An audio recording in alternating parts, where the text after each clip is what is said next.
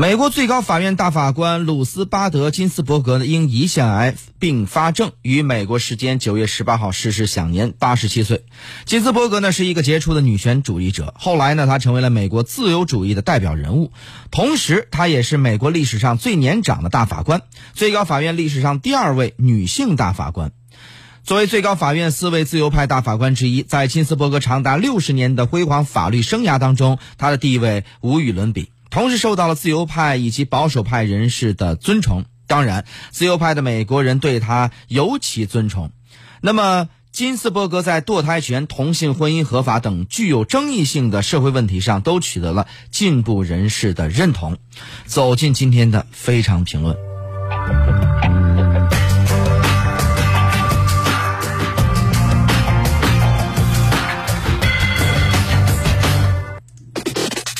非常评论。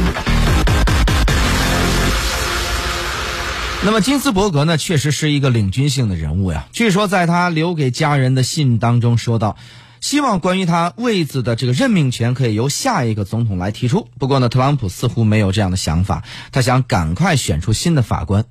据说呢，特朗普有三个人选来填补金斯伯格留下的空位，其中两位是女性，但性别不是目前要讨论的重点。我们知道，特朗普呢在任内已经任命两位大法官了。如果他再提名另一个保守派的法官，最高法院内保守派对上这个自由派的比率会从现在的五比四变成压倒性的六比三。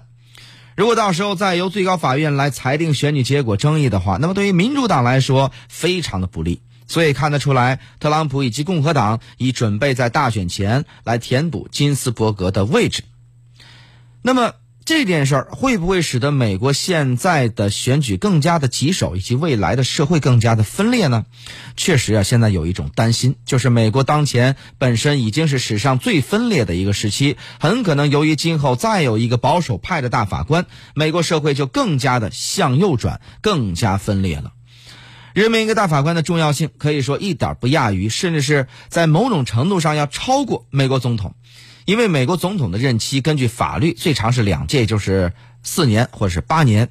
啊，可是大法官一旦上任了，就是可以做到终身的，所以他们的判决对于美国社会的影响是相当深远。而且美国是海洋法系的国家，判案的时候啊是非常喜欢遵循先例的，所以大法官的影响力可想而知。如果大法官的比率真的变为保守派有压倒性的优势的六比三的话，那么今后美国很可能就是继续向右转，所以眼下这个人选非常关键。现在呢，特朗普的人选的名单的确是不长啊，就三个，而且呢有两位也是女性。他为什么要挑两位女性呢？眼下他最要紧的事情啊还是总统大选，而每年的美国的总统大选的过程当中啊，女性的选票啊也是这个非常重要的。女性在美国对这个政治参与度啊一点都不比男性低。他们其中有一部分也是投过共和党票的，是相信过特朗普的。可是经过呢特朗普这三年半的执政，他们现在开始有点犹豫了，有点怀疑了，有点不相信他了。所以呢，特朗普在大法官的人选的考虑方面呀，也要想想他怎么能够拉动更多的女性选票。所以这个人选呀，很可能在很短的时间内就会揭晓。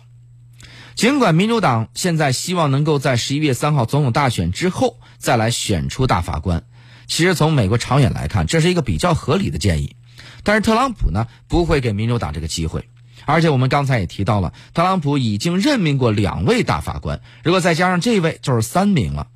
这之前呢，美国似乎也只有里根总统在任的时候呢，任命过三位大法官，也就是说呀，特朗普对于美国的司法界有很大的影响。美国很著名那个学者叫做弗朗西斯·福山，就曾经曾经写过一篇文章，说现在啊，美国本身就处在一个非常分裂的状态，已经是史上最分裂了。而美国眼下的总统呢，当然指的就是特朗普了，非常喜欢利用这些矛盾纷争，而不是希望美国变得团结。已经分裂的美国，目前在大法官的选择过程当中啊，似乎面临着又一个激烈的党争。那么等到新的大法官出来。如果在最高法院会呈现保守派对自由派六比三的局面，并且呢，像金斯伯格这样敢于直言的自由派法官已经彻底离去，我们就可以想象，今后美国的司法界很可能是向右转，而如果拥有一个向右转的司法界，美国整个政治生活、社会乱象，我认为都会更加的令人担忧。美国恐怕呀会变得更加保守、更加孤立，整个社会也可能会右倾的越来越厉害。